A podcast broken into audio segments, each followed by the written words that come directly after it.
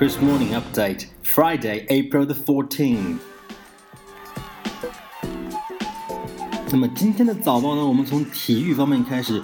那么中国的财团呢，最终以七点四亿欧元的总价码成功收购了 AC 米兰足球队，那么也结束了 AC 米兰的贝罗斯克林时代。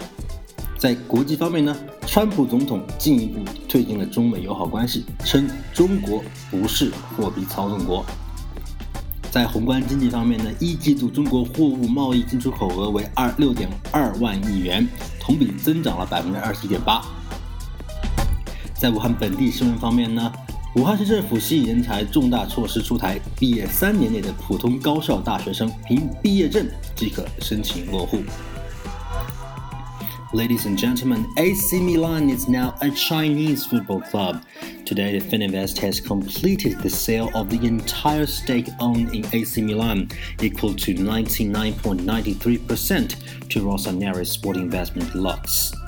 The closing is the last step of the purchase agreement signed on August 5, 2016, and renewed on March 24th by Fininvest CEO Danilo Pellegrino and David Han Li as a representative of Rossoneri Sport Investment Lux.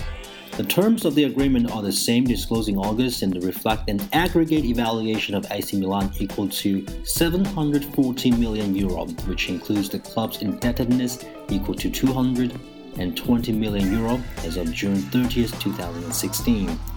A 90 million euro mil, uh, refund of AC Milan's running costs anticipated by Fininvest from the July 1st, 2016 hitherto add up to the valuation.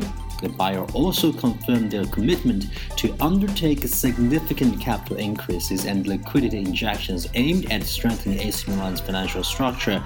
And tomorrow, Friday, April 14, the AC Milan's shareholder meeting will be resolved inter alia on the appointment of the new government bodies of the company. And Trump said China is not a currency manipulator, the US President Donald Trump said on Wednesday. Trump made the remarks in an interview with the Wall Street Journal on Wednesday, indicating that China will not be named a currency manipulator in the U.S. Treasury Department report on the exchange rate policies of its major trading partners. The report is expected to be released later this week.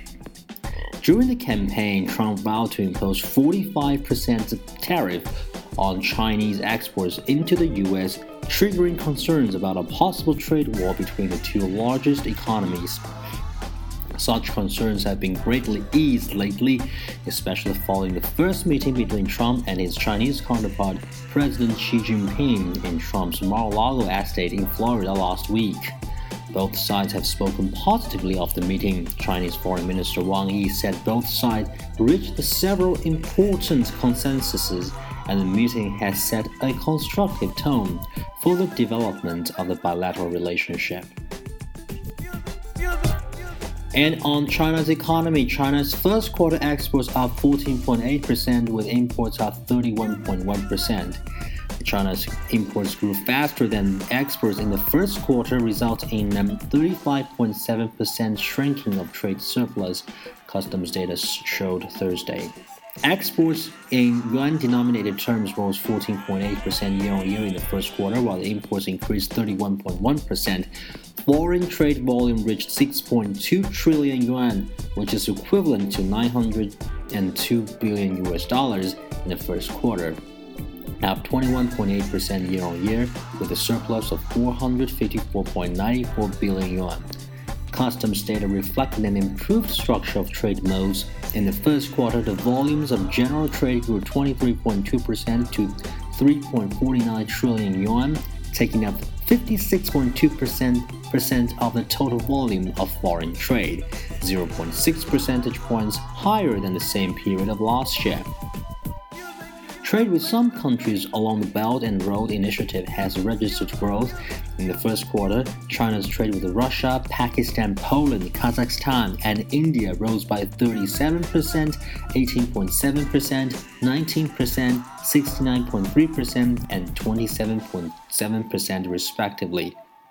In a breakdown of products, electromechanical products and traditional labor intensive products remain the major export goods.